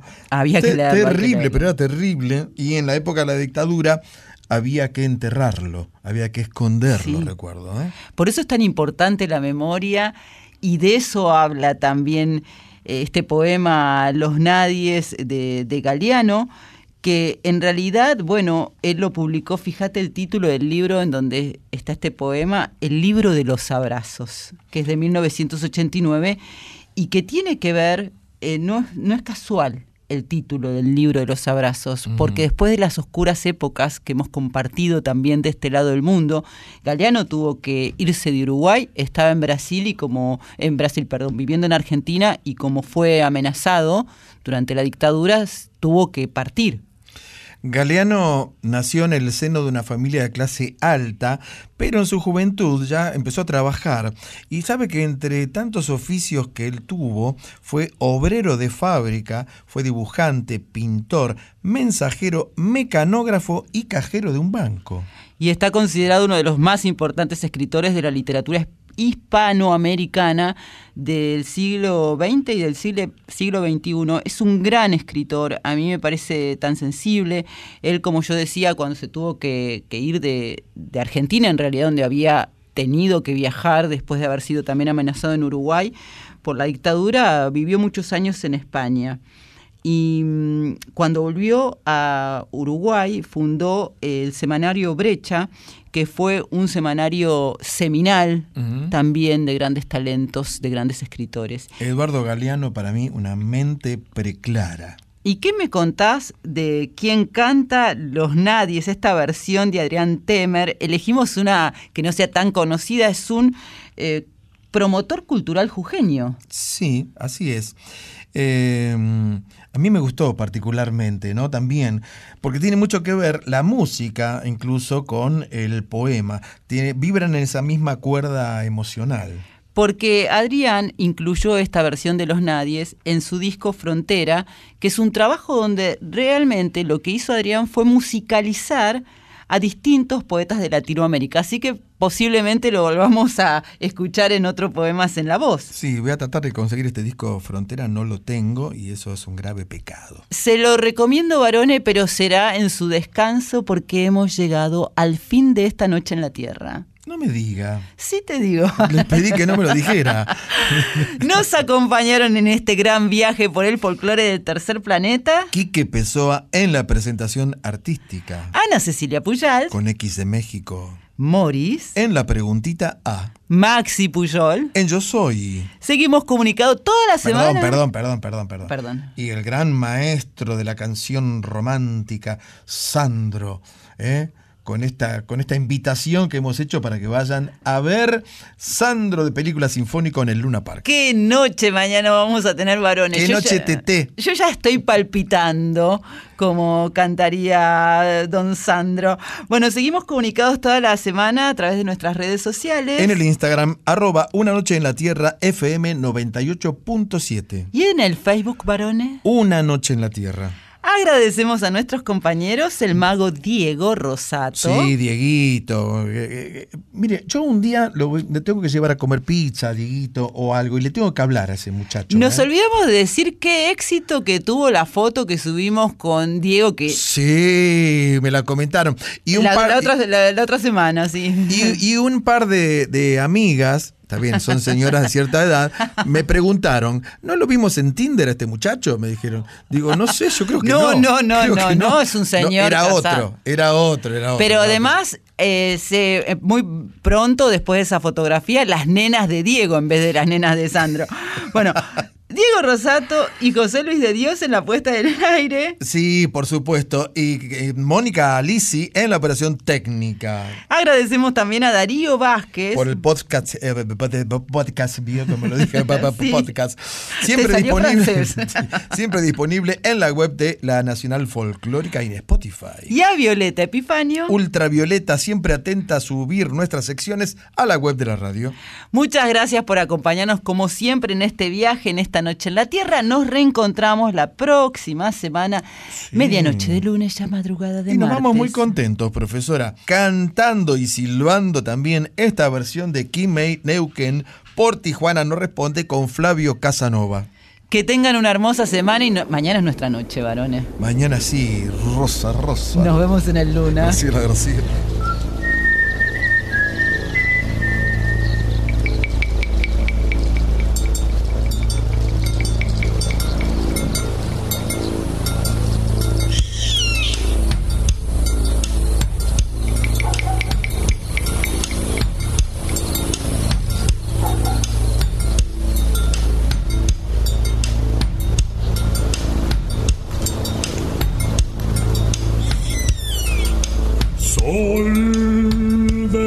Arenales, regada en sangre de un bravo saihueque. Grito que está volviendo en su desbocado otro pehuenche.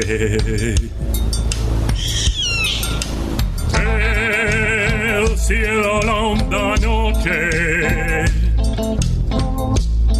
oye del viento la serenata.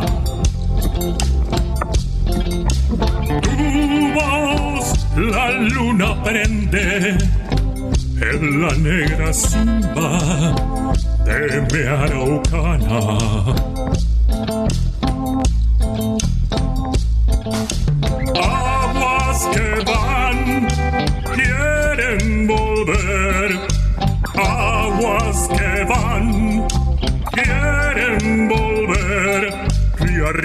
Del campo prendido, Neuquén, Quimei,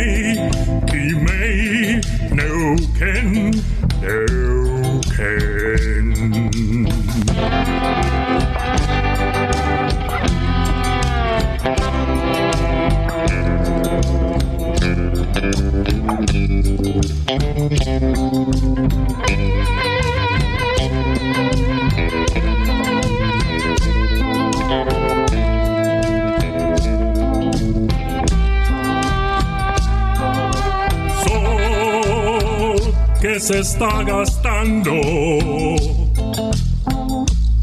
en piedras lajas y turbias corrientes. Beso la sombra india que vuelve crecida de un sueño verde.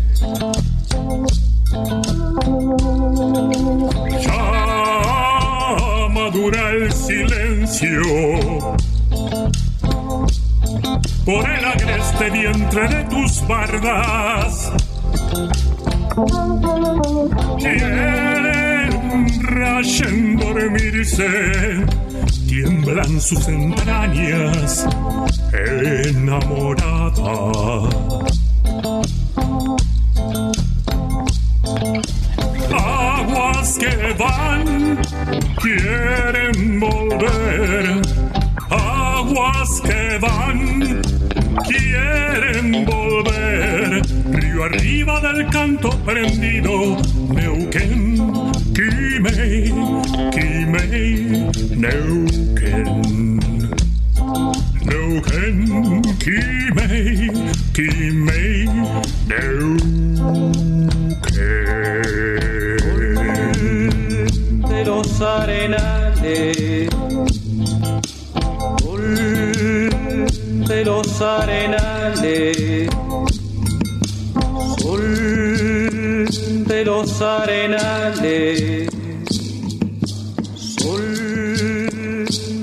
Sol de los arenales.